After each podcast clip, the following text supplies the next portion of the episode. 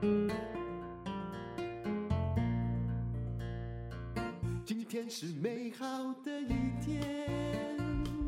欢迎收听人生实用商学院，我是吴淡如。今天我们访问的是一位哦，他曾经是德国嘛，应该是现在也是了，这个德国的红点产品设计奖的评审。那现在是实践大学工业产品设计学系的教授关正能教授。关教授你好。啊，听众大家好，主持人好。我们今天要讲什么呢？我们要讲求说，现在啊，就是一个呃讲求认证的消费时代。那有很多的公证单位、公部门就针对产品的品质、功能设计了很多认证的制度。也就是说，嗯、呃，只要你通过了之后呢，你就是一个国家认可的精品。那么今天我们要来讲的就是什么叫做台湾精品？嗯、呃。台红色的台湾精品标志，那放在那个产品上到底代表什么？好，那我们就请关教授来说了，什么叫台湾精品？以这个认证的定义而言，哦，简单的讲，台湾精品它有四项的专业的认证啊，评审委员，第一项就是研发，第二设计，嗯，然后第三行销品质。那这四项分别由评审委员看到你的产品，嗯，然后给各不同的分数，是。那总加总起来，然后你的分数比较高，嗯，那我们就认为你是一个台湾精品。那这差别，通常我们听到大概都是设计奖了，是。但是红点设计奖大家都比较熟，对，嗯。那精品的话，就是说从里到外。你都经过了认证，嗯，所以这个是叫做我们台湾的产品到达一些商品，一直到精品，所以大家比较能够认知台湾所做的东西，嗯，我设计出来的东西是非常有创意的，也非常有功能、品质各方面都非常的好。好，那。假设呢，比如说以这个保健食品而言，常常我们就会去讲求说，哦，这个是在这个有 ISO 制程的工厂或 HACCP 的哈，或什么 GMP 药厂制作的。那如果一个产品贴上了台湾精品，就表示它有认证。那么消费者还有他希望达到一个什么样的，就是呃对它的评价呢？哦，这个应该 找。可以这么讲了，台湾精品的这个认证啊，那其实就早期要台湾生产的很多外销的产品嘛。哦，嗯，那很多很棒的产品，嗯，大家觉得哇，这很棒，但不知道它是来自台湾。哦，所以更早期的时候，就是我们发现说台湾都躲起来了，是好像自己不敢有这个自信或者是身份，说我是。来自台湾、嗯、是，甚至讲这个 Made in Taiwan 或是台湾的一个非常好的精品。那所以经过我们历届这样选出来，每个年度选出来，嗯、我们给了这个标章。嗯，那你不管是外销在国际市场，嗯，或是在国内市场，你看到这个精品标章，就表示说，哎，这是大家好好看过的，哦、对。也就是说，不管是哪一个国籍的人，他只要看到了红色的台湾精品的标章，就知道说，哎，这个是经过审核的、公证过的好东西。那你可以相信他，好，也不会遇到一些就是不知道哪国来的厂商。是，嗯，是的，这就是我们讲的，就是我们这个台湾精品本来就是个行销活动了，哈，嗯，那有了这个认证之后。我们政府把我们台湾的厂商带到国外去展览，或是行销，甚至做公关，嗯，大家就比较放心，说，哎，这个确实是好东西。说真的哈，以前哈早期在那个很多的电影里面，我们还被笑过，有没有？什么没 MIT 的雨伞一下子就烂掉了？你应该也记得那个电影。其实那个当然是让台湾人看起来很不舒服。不过早期本来我们就是那种加工厂。然后呃，大量制造哈，越便宜越好。可是现在其实只要讲到 MIT 的商品，包括台湾人本身都会觉得说，你看蔡奇亚就知道，蔡奇亚就说，哎，这是台湾做的哟，哦，这是台湾做的哟，哈，不是别的地方做的，就表示说这个品质是被认可的。而台湾精品的这个红色标章，更是表示说，哦，它是在台湾做的所有商品之中。经过公家认证的好东西。那么我第一次看到台湾精品的标章，不是以前没看过，只是你在台湾你就会忽略掉嘛。反正都是台湾制的，也没什么太大的稀奇，自己在台湾不会看到。但是我第一次看到台湾精品，就是看到呃大概两年前的柏林马拉松吧。嗯、呃，那个时候我刚刚跟关老师讲起来，他还。他也说哦，对对对，那是一个很大的行销活动，也就是我从开始跑那个呃柏林马拉松全马哈，到了柏林第一天啊、呃、下飞机我就赶快跑到他们某个体育馆去领牌，我就看到哦有一个门很大，上面写而且很亲切的中国字，在国外的时候哦，这个汉字才会真正的。就血淋淋的进入你的眼睛里面，然后发现很多外国人在那里排队。他们领完牌之后，台湾精品会发给他一个不织布的袋子，然后上面印着台湾精品。其实那时候感觉就还蛮亲切的哈，他乡遇故知的感觉。后来在跑马的过程中，好像是在四十快跑完了，嗯，那时候就看到台湾精品的这个一个气球的红色的拱形的门啊，所以那时候我才非常深刻的认知到，哇。这个台湾精品的行销在国外也做的挺大的，是，嗯，所以你看，我们从国内这样把它精选出来，嗯，啊、呃，不同的产业、不同的企业，然后把它带出去。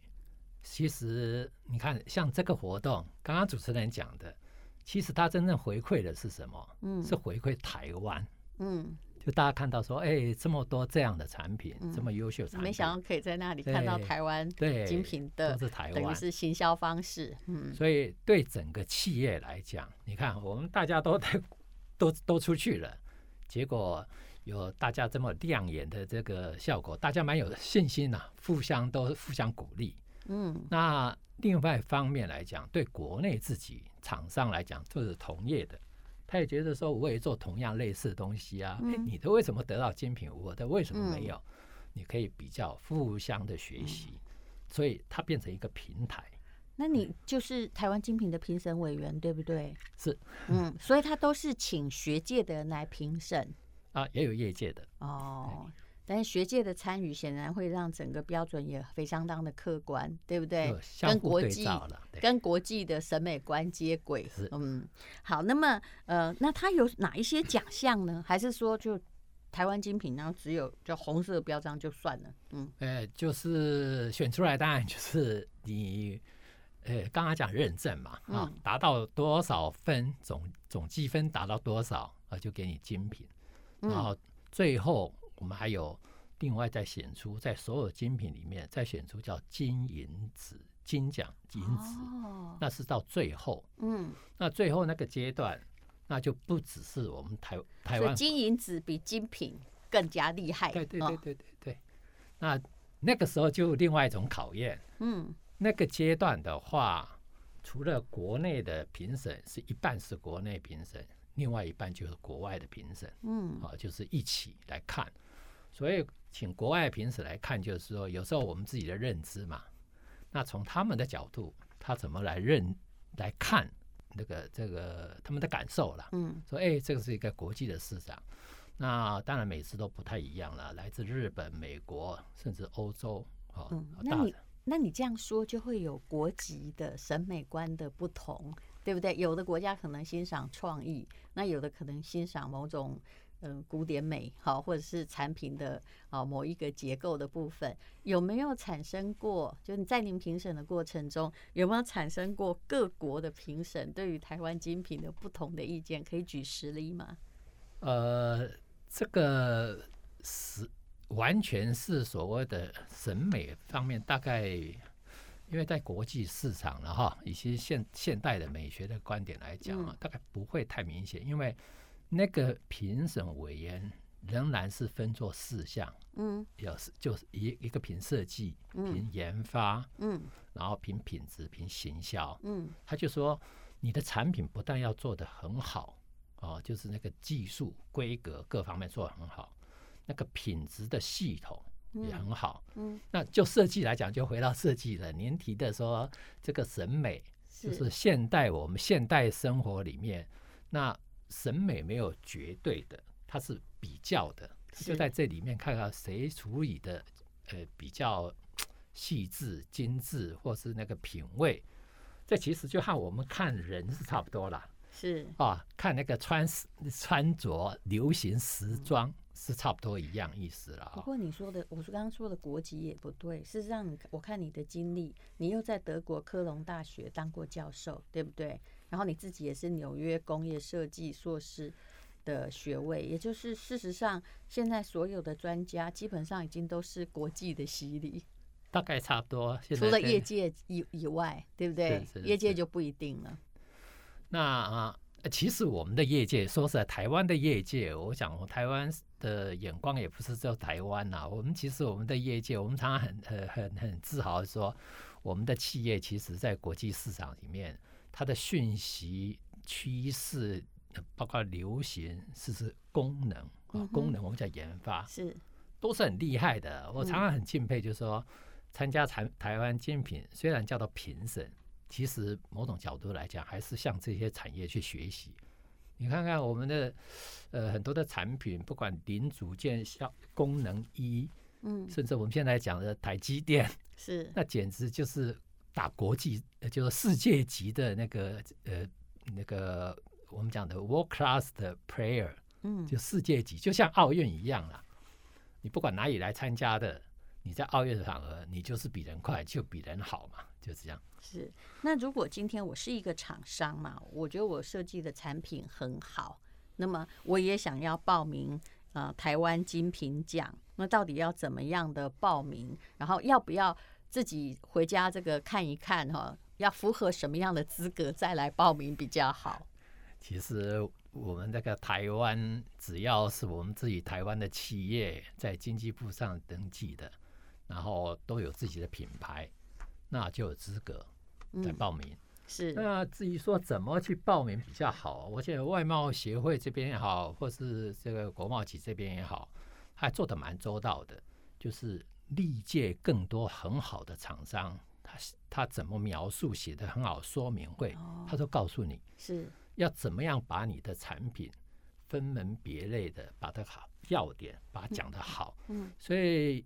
讲某种角度来讲，这是一个行销，把大家东西好的挑出来。反过来，其实企业哦，看到彼此好的地方，去学他学到啊，也是算是一个教育。当我们自己的这个这些这个行销部门要如何从这研发生产单位做的东西，把要点写得很清楚、很好。嗯，我想这是很重要，就好如同我们的行销是一样嘛。好的东西不会把它讲得清楚，不会很快的让人看到，而且明白，甚至被说服，甚至感动。嗯，大概就是这个，就是台湾精品所做的。对，我自己也有个电商平台，所以如果每次厂商啊，他们大家都会说他们获得什么样的国际大奖啊，但是也呃，我也常常看到他们就是。一定讲说，哎，我们获得过台湾精品奖，这很显然就是大家在品质上都追求肯定。那么，呃，台湾精品奖刚刚就依照这关正能教授所说的，每年有这个四大专业项目嘛，总共有多少个国内外的评审呢？答案是一百四十位耶，所以这是一个动员很大的评审项目。是，那主要是这样啊，因为刚刚讲的分的四四大类吧，啊。呃重复一下，研发、设计、行销、品质。那这些委员，每一些每一个类别里面有三位的评审委员，每一个评审委员又后面应该不是后面，就有一又呃邀请了一群这个一个团队来帮这位，所以种种加起来才会这么多。对。所以它就像产业界的奥斯卡奖，然后除了在台湾之外呢，哈，其实他在国外也是相对知名啊。而且啊，说真的，哎，我很想知道，哎，我那天是去柏林马拉松遇到看到了台湾金品奖哦，这么很浩大的行销，然后大家就会觉得，哇，这真的是呃，就是。最慷慨的一个单位，他还会送大家东西。那是每个马拉松都有吗？还是我刚好运气很好遇到啊？我想这个外贸协会很厉害啦，嗯、他这个帮他做行销哦。平常很多的设计奖啊，就把你选出来说，啊，这是好设计，啊就好了，你你自己回家这里。那我们这个台湾精品哦，就是把好的还带到国际的市场，还做活动，还做就是做这个活动公关，啊，种种的甚至展览，就是一直要把国内的产品或国内的整体的这个好的东西，用它评估很好的一个有亮点、有机会曝光的地方。它把它带出去，嗯、所以你会看到那个大概就是一个 event 嘛，一个活动。哎，对。好，那他遴选的过程，刚刚说一百四十位以上的专家，那么报名之后遴选过程差不多有多久呢？啊、呃，大概我们多久啊？大概几个月喽。哈、哦，报报名完毕，然后我们就开始要做书审的工作，就先看你一件一件的资料。嗯每年大概最近几年大概都是一千一千多件的哈，你分项去看书面的资料，那看完书面资料的时候，还有四天的时间，嗯，在现场评鉴，是，就是大家放在那边比。那有没有什么标准，它比较容易得台湾精品奖？以教授您自己的经验来说，标准，我想，呃，这个也可以给厂商或是大家。做一个建议啦，对，就是、您就提您的建议，因为教授很客气嘛，因为我知道别的专家意见可能不一样，对，但是您的意见也是代表我们国内学界的意见呢。因为其实每一件产品哦，厂商在年度里面他会把它提出来，嗯，一定是最新，它最好的东西。是，但是问题就出在大家同行之间，嗯，有这么多好的资料，嗯。那你如何一一眼就被看出来？嗯，所以在评审的过程里头啊，嗯，其实我们就在对照比较，嗯，那这一次像这次也比较不同嘛，啊，这这次因为疫情的关系，所以就没有现场去评，嗯，就在线线上去评，是，所以那个资料，你有看到实际的吗？以疫情状况而言。就是都是线上的，对对对，这次特别了，是是影片或图片，对，对，所以你想想看，你的东西这么好，在你的资料书写的资料要点，嗯，还有你的照片，嗯，甚至你的影片，那这次就因为疫情的关系，特别就多了一份叫做补充说明，嗯，我们点出那个普通说明的时候，你就看到说这个产品。影像长得怎么样？嗯，它怎么使用？怎么操作？嗯，嗯，所以那这就很重要啦。因为每一位评审也不是对这个东西是真正特别了解，是，但是我比较来讲，谁讲的比较清楚？嗯，那大家就比较比较容易被说服。也就是讲重点嘛。是，哦，然后其实重要要的还是说哈，假设我知道我有一个。嗯、呃，朋友他们的面膜有台湾精品奖哈，而且他们一说他们是唯一有的，也就是说，那你是不是跟别家的差异化要马上的提出来？哦，这就是整重点了。嗯，他一定是要差异化，要不，然都一样。我我有时候觉得说啊，东东北拜呀，我讲了多少好多少多好多好，不然你有机我也有机啊。然后到底不同点在哪里？对，嗯、就是差异，就是每年叫做创新创新嘛。嗯。我们讲差异又差异的好，嗯，又真的恰到好处。那有些产品除了看之外，因为我们除了看之外，有时候还会去用，嗯，实在不能用的时候，不能操作的时候，嗯，我们要去了解是什么样的情境。所以包括你的照片，嗯，你的影片拍的好不好，人家就会相信说，哎，你会不会行销？嗯，对，哎，这个就和行销分数有关系。这就跟美女哈，如果拍的不好，她也会变难看一样，对不对？她不会难看，她是最好的，没有让人看到。哦，OK。那您在评审的过程中，有没有特别印象深刻的某个商品或者是品牌，可以提出来跟我们讲一下？说不定我们在市面上的贩售也有碰过这样的东西啊。直接指名，我想我都指不太出来了。说实在，各个东西，我是觉得你不好得罪人。我们不自入啊。对，但你讲讲一些，就是哎、欸，曾经给你印象深刻的，好了。嗯、好了，我讲不要说太特定了啊。嗯，像最近我们的台湾，不要说疫情这段时间来讲，嗯、那个那 gamer 呃打游戏的，嗯嗯、啊，对对，嗯，那这些东西就很特殊啦，嗯，那不是单纯只是电脑而已，因为打游戏的 gamer 哦，嗯，他还要有特殊的比较潮啦，比较特殊的这个风格，嗯，我想。呃，你能够吸引他的这个应该审美观啊，或是年轻化啦，或是运动化，嗯，那他就感觉比较炫。其实你现在在提到的，其实很多东西还是要以造型来取胜，对不对？哎、欸，对对，造型是一种语言吧？对，这就好。因为功能非好不可，因为打游戏就是要有很好的功能，不然不能打呀。对对对对对，所以在在这方面，你说像类似这样的这个产这样的产品。它就不能像事物事物的办公用品一样，嗯、哦、那这个是对单品来讲啦。但评审过程里面，我也想到提到一个我经验比较深刻的就是，呃，都大厂牌啊，大的品牌、嗯、是，哎，有时候我会去看，哎，同样一个品牌，不同的产品，哎，怎么会感觉那个识别度啊？哦、嗯，你你看手机一看就知道哪一排，是的，嗯。怎么会不太一样？那这个就会反映到你说的现在是同一品牌的不同产品。对对对。比如说用苹果而言，它的就是以前的所有东西跟苹果的东西都看得出来，管它做什么，对不对？对对对。啊，但你现在讲的就是说，哎，同一个旗下有东西做的很好，有东西做的落差比较大。对，那个落差不一定是不好看，而是不同的风格。哦。对，所以、这个、风格不一致。对对对，嗯、这个就有有趣了嘛。嗯，每一个人都可以把它做的很好看。嗯，啊，或是说我们讲了一个品牌就像一家人。对，要看得出是一家人。对对对，像这种，嗯、那我们就会了解说，哎，奇怪，在设计部门里头，大家都做出来了，在同一个品牌之下，它的这个风格怎么不太一样？